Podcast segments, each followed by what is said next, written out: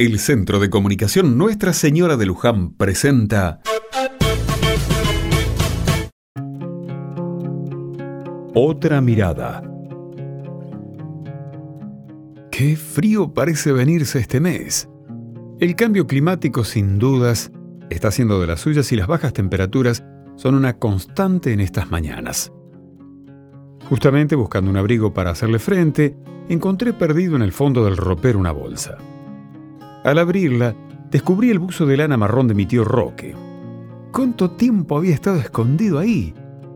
Mientras lo observaba se me venían a la cabeza miles de recuerdos e historias compartidas con el grandote, como le decían en el pueblo. Juro que por un instante, al acercármelo al pecho, sentí el abrazo de mi tío. Roque era un personaje. Siendo muy joven se casó con Anita y no tuvieron hijos, Fuimos sus sobrinos, los encargados de ocupar de alguna forma ese lugar. Roque nos iba a buscar a la escuela cuando el trabajo se lo permitía. Nos hablaba de la vida, de lo que había que hacer y de lo que no para ser una buena persona. Claro que no todo era color de rosa. También, y como hacen los padres, nos ponía límites o nos retaba cuando algo no andaba bien. Era un tipo grande, con cara seria y bastante callado. Sonreía pocas veces, pero era buenazo. Todos acá lo querían. Ya mayor, un accidente lo empezó a limitar y de a poco su casa se volvió su mundo.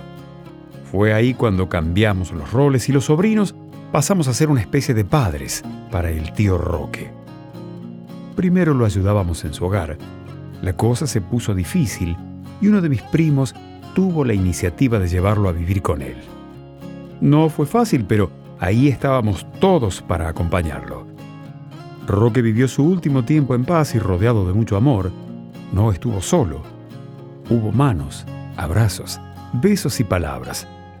Con el buzo en la mano y casi con el olor del tío, me puse a pensar en qué dichosas son las personas mayores que pueden cerrar el ciclo de la vida acompañados y con afecto.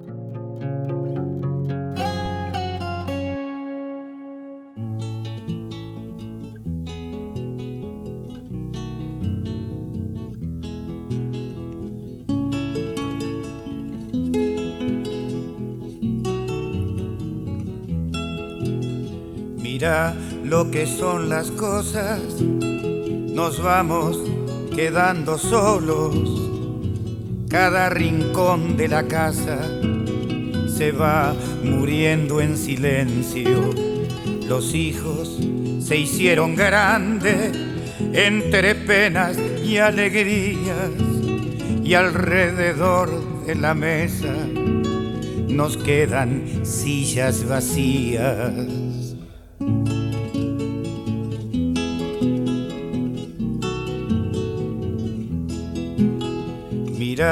Lo que son las cosas después de los casamientos.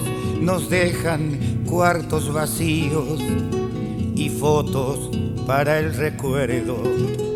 Imágenes del pasado, una muñeca, un valero, la angustia del primer chirlo, la pena del primer reto.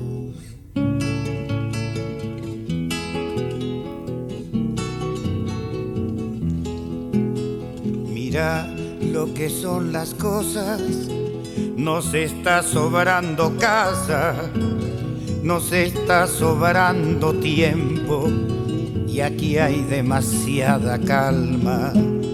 Los hijos se fueron yendo, cada cual con su ilusión y aunque partieron alegres, hay pena en mi corazón.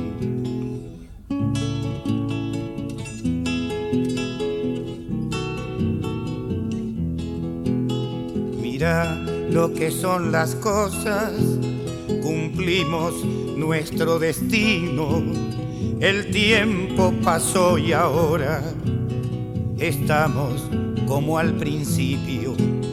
Yo sé que fue duro a veces, no es fácil criar los hijos, pero entre aciertos y errores, mira qué final más lindo.